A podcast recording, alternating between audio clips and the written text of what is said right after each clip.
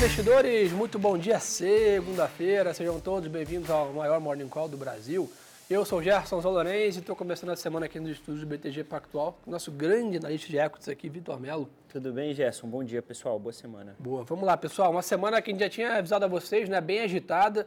Acho que, sem dúvida, né, o grande protagonista da semana é né, o Banco Central Americano, né, o Comitê de Política Monetária, o FOMC, na quarta-feira, onde vai acontecer a decisão de juros nos Estados Unidos. O mercado hoje precifica uma alta de 0,25, mas sem dúvida vem de duas semanas muito voláteis, né? onde chegou a precificar 50, precificar zero e agora né, ficou meio que no mid ali no 0,25. Então o mercado, Vitão, está dividido em dois temas. Banco Central Americano na quarta-feira, desdobramentos né, da crise financeira, né, bancária global, vamos dizer assim. No final de semana tivemos uma melhora, ou deveríamos ter tido uma melhora, vamos dizer assim, né, com as notícias de que o UBS comprou o Credit Suisse. Mas quando a gente olha para os ativos hoje, praticamente de lado e até com alguma aversão a risco. E aí começa a se questionar de novo, será que tem novos nomes a surgir Sim. dessa situação gás crítica ou não? É, não, acho esse, esse de fato foi o, foi, o, foi o tom do fim de semana, né, Gerson? E tem sido o tom aí dos últimos 10 dias, acho que dá até para falar aqui, de certa maneira, que o Paulo teve certo azar, porque pós a, a, a sua conferência no Senado e na Câmara, na quarta-feira em que ele baixou a possibilidade né, de, de ter 25 ou 0, ou seja, aumentou a possibilidade de ter 50 bips de aumento, começaram a ter todos esses desdobramentos no setor financeiro. E até me alongando um pouquinho aqui na, na explicação, pessoal, basicamente a gente tem dois acontecimentos que eles começaram a, a, a se desenrolar de maneira diferente, um nos Estados Unidos e um outro na Europa. É, os dois foram efeitos de, de, de um mismanagement, vamos colocar assim, né? Acho que os dois bancos eles tinham problemas, os dois principais bancos que eu falo é o SVB e o Credit. Eles já vinham com algum problema de mismanage. Em relação ao SVB, o efeito sistêmico dele era quase zero, então a questão dos depósitos e etc, que a gente já tratou no nosso podcast, o efeito sistêmico era muito pequeno. O Fed ele agiu rapidamente, né? o FDIC também agiu rapidamente para garantir os depósitos acima dos 250 mil dólares. Então, isso foi um indicativo muito importante naquele momento.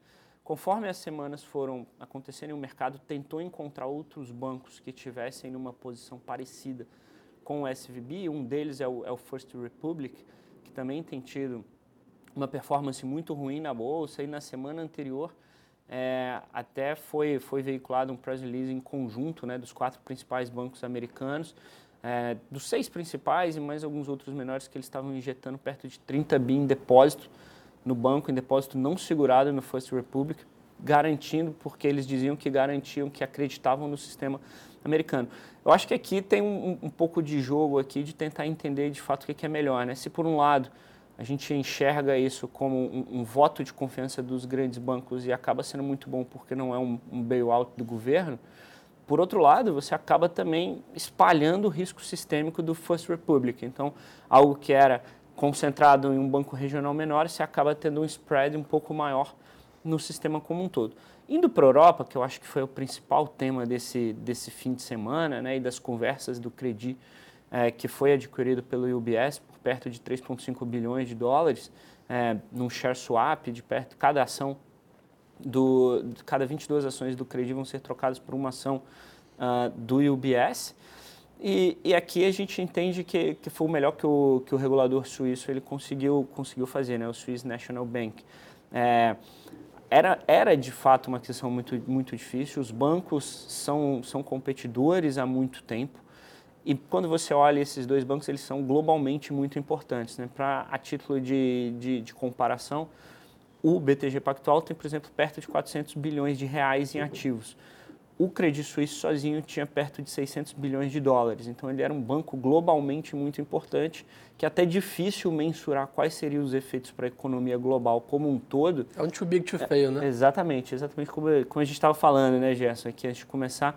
E, e, e acaba até sendo difícil mensurar para a economia como um todo é, dos efeitos da quebra de um banco como o Credit Suisse. Então, a gente acha que aqui, é, principalmente pelas garantias também que foram dadas pelo regulador suíço, da linha de liquidez é, para o UBS, acabou conseguindo fazer o melhor arranjo possível. É bem verdade que hoje, né, tanto o UBS quanto o Credit, eles abriram caindo, É, o UBS no pré-mercado ele estava caindo por cerca de 15, agora está caindo perto de 6. O Credi no pré-mercado caindo cerca de 60, é óbvio. O banco na sexta valia perto de 8 bi de market cap, ele foi comprado por 3,5. Então, o mercado tem que convergir, né? É, é natural que convirja. Então, todos esses, todos esses questionamentos, né, é, além disso que já está acontecendo, existe, obviamente, uma pergunta muito grande do quão sistêmico e de quais são os próximos bancos que podem vir a acontecer, principalmente é, depois do aumento do, do regulador europeu do BCE na semana passada e que deve vir agora, nessa semana, também um aumento de, de 25 bips, é o que o mercado espera, também é a nossa expectativa do Fed, né? se essas regulações, se, essa, se esse aperto monetário, ele pode ter um impacto também é, em algum outro banco, e é isso que o mercado está acompanhando de perto, Gerson. É que o mercado também, né, até tem questionado, né, era até cobrar em parte até o Banco Central né, americano e europeu para fazer, né, meio que uma varredura ali, dar um, um pouco de tranquilidade ao mercado, mas sinceramente não vejo né, isso como um caminho a seguir. Né? Então acho que o que mais preocupa, foi o que o Vitor comentou bem também, né, tanto o Banco Central Europeu na semana passada quanto o Banco Central Americano nessa semana, provavelmente vão deixar o ambiente ainda mais desafiador, né, que é continuar o ciclo de altos juros, né, que é o que tem causado né, parte, principalmente, do que aconteceu no Silicon Valley Bank. Um outro ponto também que o Vitor comentou bem, né, acontecendo no Credit Suisse é, né, são situações, né, falhas de gestão que já acontecem também em sequência já há um bom tempo. Então não foi um único fato né, que gerou esse movimento, mas sem dúvida é um banco muito grande né, para ser para quebrar, vamos dizer assim. Então o mercado obviamente amanhece melhor que sexta-feira, mas não em euforia, dado essa preocupação que o ambiente ainda é desafiador para grandes corporations, vamos dizer assim, que estão com problemas né, financeiros, e esse ambiente vai piorar provavelmente nessa semana, que teremos mais uma alta pelo Fed, pelo Banco Central Americano. Então, por isso que o mercado hoje abre de lado lá fora, está o S&P, Eurostox, FTSE em Londres, né, o mercado de commodities bem para baixo, tá, pessoal, com essa preocupação toda. A gente sabe que, apesar de não ser o cenário base, né, toda essa, esse ruído, essa volatilidade acaba sendo né, um detrator de atividade, né? Óbvio que se tivesse um, um banco do tamanho do Credit Suisse indo à falência, a gente teria, sem dúvida, né, uma queda de atividade muito drástica, mas só de ter esse, esses ruídos, essa volatilidade, essa aversão a risco, prescreve ali talvez uma menor otimismo para o mercado de commodities. Hoje o petróleo cai mais 3%, está a 71 dólares aqui é, o Brent, minério de ferro cai 4% em Singapura, é, enquanto a China ainda segue renovando seus alertas sobre especulação de preço e tal. Lembrando que o minério está em outro patamar de preço né, em comparação com o petróleo. Né? Então, estamos falando de, de do, do, minério negociando em patamares elevados e o petróleo na ponta inversa. Então, sem dúvida, o que fica de olho né, para a gente monitorar. Hoje, a agenda é até mais vazia lá fora, o que chama atenção é o discurso da Christine Lagarde, que é presidente do Banco Central Europeu, no parlamento às 11 horas da manhã, provavelmente vai ser questionada, né? talvez vai abordar esse assunto da situação financeira dos bancos, sistema financeiro europeu, e é, o mercado de commodities vai fazer preço aqui no Brasil hoje. Né? Ah, sem dúvida, né, Gerson? Acho que esse ponto que você, que você comentou da Lagarde, ele é bem importante, a leitura que o mercado tem feito ultimamente, né, dado que o, que o BC ele tem um, um, duplo mandato, vamos dizer assim, em relação à estabilidade financeira e também à, inflação, é, o que o BC tem comunicado é que ele tem armas diferentes para lidar com essas duas, com seus dois objetivos, né? E o que ele tem feito é aumentar juros para tentar lidar com a inflação e, por um outro lado, por exemplo, aumentar a linha de liquidez e etc. É, para tentar manter a estabilidade do, do mercado financeiro, não só do europeu, mas do global, dado que hoje em dia os bancos e, o mercado de uma forma geral é muito interligado, né? Acho que outro ponto bem relevante é em relação as altas do Fed e as precificações do mercado. Né? Se a gente olha há 15 dias atrás, basicamente ninguém achava que o Fed iria é, parar de subir juros já numa após essa reunião que vai acontecer depois, na, na, próxima de maio, que o Fed, por exemplo, não subisse mais juros. Era impensável o Fed fechar sua taxa terminal em, em, em 4,75 a 5. Pouquíssima gente esperava isso. Agora já tem sido até um cenário um pouco mais base do mercado. Então, essa mudança também de maneira muito rápida da taxa terminal, ela demonstra como os mercados estão voláteis e como, uh, se num primeiro momento os bancos eles não eram um dado tão importante, né, ou, ou, ou majoritário como a gente costumava falar do CPI, payroll, PCI, etc., é, os bancos eles têm se tornado, e essas falências e dificuldades que os bancos têm passado, eles têm se tornado também um indicador importante para entender qual que vai ser a taxa terminal uh, dos bancos centrais. Boa.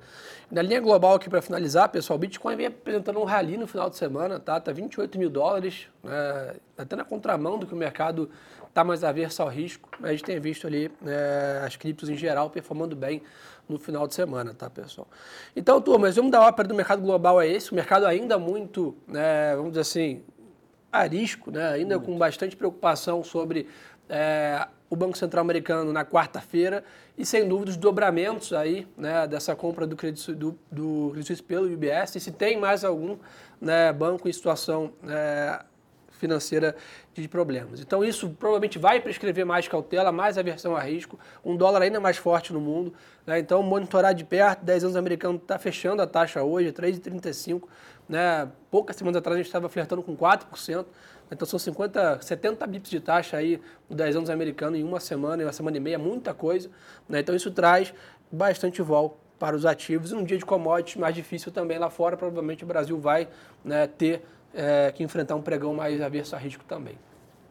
Vamos para o Brasil, então? Vamos lá. Vamos lá, pessoal. Semana também de decisão de política monetária no Brasil. Então, o Copom começa a se reunir na terça-feira, decisão anunciada na quarta. Já deixo para vocês aqui o convite que teremos a nossa tradicionalíssima live do Copom na quarta-feira, final do dia, para comentar sobre a decisão. Então, aqui né, temos também né, uma grande expectativa sobre a reunião. Acho que, óbvio, o mercado né, tem como cenário base a manutenção da taxa Selic em 13,75, mas não há dúvida que o mercado espera, né, ou parte, tem uma pressão ali, né, que o Copom comece a sinalizar né, que corte de juros ou redução né, na nossa taxa Selic estejam próximas ou mais próximas do que estavam na última reunião. Né, então. Ah, tem, sem dúvida, Gerson. Acho que essa, essa pressão ela já vem sendo feita né, algum, algum tempo, inclusive. Né. Hoje a nossa estimativa aqui do banco é que, o, que a taxa terminal no ano seja de 13,75. Obviamente que com os acontecimentos e etc, o nosso time ele acaba, pode acabar revisando essa taxa. É, acho que um outro, um outro fator importante aqui, né, que o governo tem comentado constantemente que pretende apresentar o arcabouço fiscal é, antes da reunião do Copom. É, Para conseguir fazer isso, isso teria que ser feito hoje ainda. Né? É, é o que tem sido veiculado, que está nos planos do governo. Acho que a gente tem que acompanhar durante o dia para entender como vai ser essa apresentação, quais vão ser os principais drivers desse plano. E, obviamente, uma vez que esse plano seja é, bem elaborado e crível, sem dúvida nenhuma o mercado tende a reagir bem, abrindo até um espaço para um corte de juros antecipado e até de maneira fundamentada, que eu acho que seria o principal, né, Gerson? Alguma coisa que fosse fundamentado eventualmente não via, via força, né? Isso. É, então, que os jornais vinculam aí que na sexta-feira, tanto o presidente Lula quanto o Fernando Haddad, ministro da Economia, ficaram em reunião né, ao longo do dia sobre o arcabouço fiscal, não houve uma conclusão e aparentemente a reunião continua hoje, né, o que está marcado na agenda. Então, há essa grande expectativa, né, que talvez uma sinalização positiva desse arcabouço fiscal nessa semana levaria o Copom a reconhecer isso na quarta-feira, né, isso abriria um caminho, talvez, para um corte de juros nas próximas reuniões, mas, de novo, é muita expectativa ainda, é muita especulação, né, nenhum fato concreto para a gente discutir. Hoje o presidente Lula participa né, às 11 horas da manhã do lançamento do programa Mais Médicos, então pode ter alguma declaração dele em relação a isso. Mas hoje e amanhã o mercado vai ficar de binóculo aí, né, esperando essa sinalização para que possa né, ser refletido ali na, no comunicado do Banco Central brasileiro, mas que, de novo, o que o mercado precifica hoje é a manutenção da Selic na reunião da quarta-feira. Então, na parte corporativa aqui no Brasil, temporada de balanços praticamente no retrovisor, né, encerrada aí, temos alguma. Até M. Dias Branco divulgou balanço aí na sexta-feira. Né, hoje, após o fechamento, temos o resultado da Itaúsa, mas 99% das empresas já com seus balanços divulgados. Como é que foi aí o first read da temporada aí? Daqui a pouco vai ser aquele relatório lá super completo, mas como é que já está a primeira leitura ali?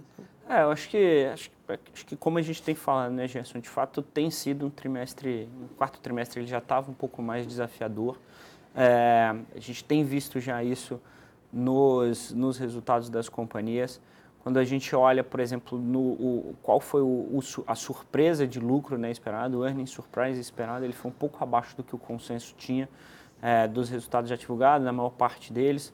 É, setorialmente, a gente também viu dinâmicas muito diferentes, né? Então, Aqui até ficou um pouco mais difícil de lidar daquela maneira. Ah, um setor A foi bem, o setor Sim. B foi mal. É, tem empresas dentro de determinados setores que foram muito bem e outras empresas muito mal. Foi no single name né, que a gente fala. Exatamente, exatamente isso. E, por exemplo, o setor financeiro. Né? No setor financeiro a gente viu o Banco do Brasil e está indo muito bem. É, de, um, de um outro lado, já Bradesco e, e Santander vindo com, com resultado um pouco, um pouco abaixo do que a gente tinha aqui na nossa estimativa. É, então essa separação ela foi sem dúvida nenhuma crucial nesse quarto trimestre. Né? A gente acha que com o, o ano desafiador, e aí acho que até um, uma discussão interessante aqui, é muito mais uma, uma análise prévia aqui do que qualquer coisa, mas é interessante que há, há um tempo atrás, né, quando, quando a atividade econômica desacelerava, isso prescrevia juros mais baixos e os papéis de tecnologia e etc., isso acabava sendo um driver positivo para a Bolsa, uma desaceleração econômica é que quando qualquer livro técnico que ele prescreve é que empresas elas vão muito bem em ambientes de forte atividade econômica. Uma vez que o Fed, o BCE, eles começam a corrigir as suas, as suas trajetórias, a gente, vai, a gente começa a ver, por exemplo, que uma atividade mais fraca prescrita a partir para frente, como o que está acontecendo, por exemplo, hoje, é, começa a também bater nos ativos de risco como o S&P etc. Né? Os papéis ficam de lado e etc. Então, acho que esse é um, esse é um, um, um pensamento aqui diferente, diferente, uma mudança até de pensamento do que a gente tem visto ultimamente é, durante, desde, pelo menos ali desde o comecinho de 22, Gerson.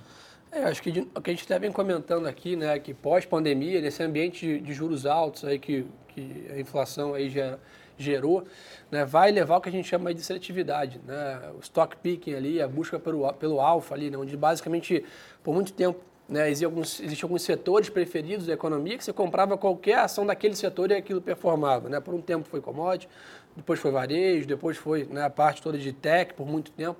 E a nossa visão é que esse ambiente mais desafiador, a peneira fica mais fina.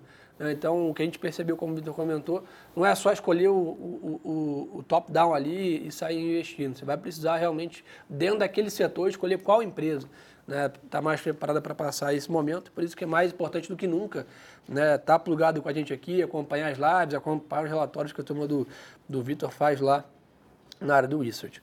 Acho que esse é um dó para esse, né, Vitor? É esse, Gerson. Acho que acompanhar o macro global, acho sem dúvida nenhuma essa semana ele vai acabar pesando mais do que qualquer coisa. É, mas não esquecendo aqui o nosso mercado interno, até porque tem decisões importantes para saírem essa semana, Gerson. Então é isso aí, pessoal. Lado global, Fed é o grande destaque na quarta-feira aí, monitorar a situação dos bancos é, mundo afora. Aqui no Brasil, sem dúvida, Copom somado ao arcabouço fiscal que pode ser apresentado aí entre hoje e amanhã. Quem quiser mais conteúdo, me segue lá no Instagram, Gerson Zolorenzi, tá aqui embaixo no ping, tá no chat do YouTube. Então, obrigado aí por mais um Valeu, dia de parceria. Uma ótima segunda-feira de negócios a todos. E lembre-se, turma, que o melhor ativo é sempre a boa informação. Um abraço. Até mais, pessoal.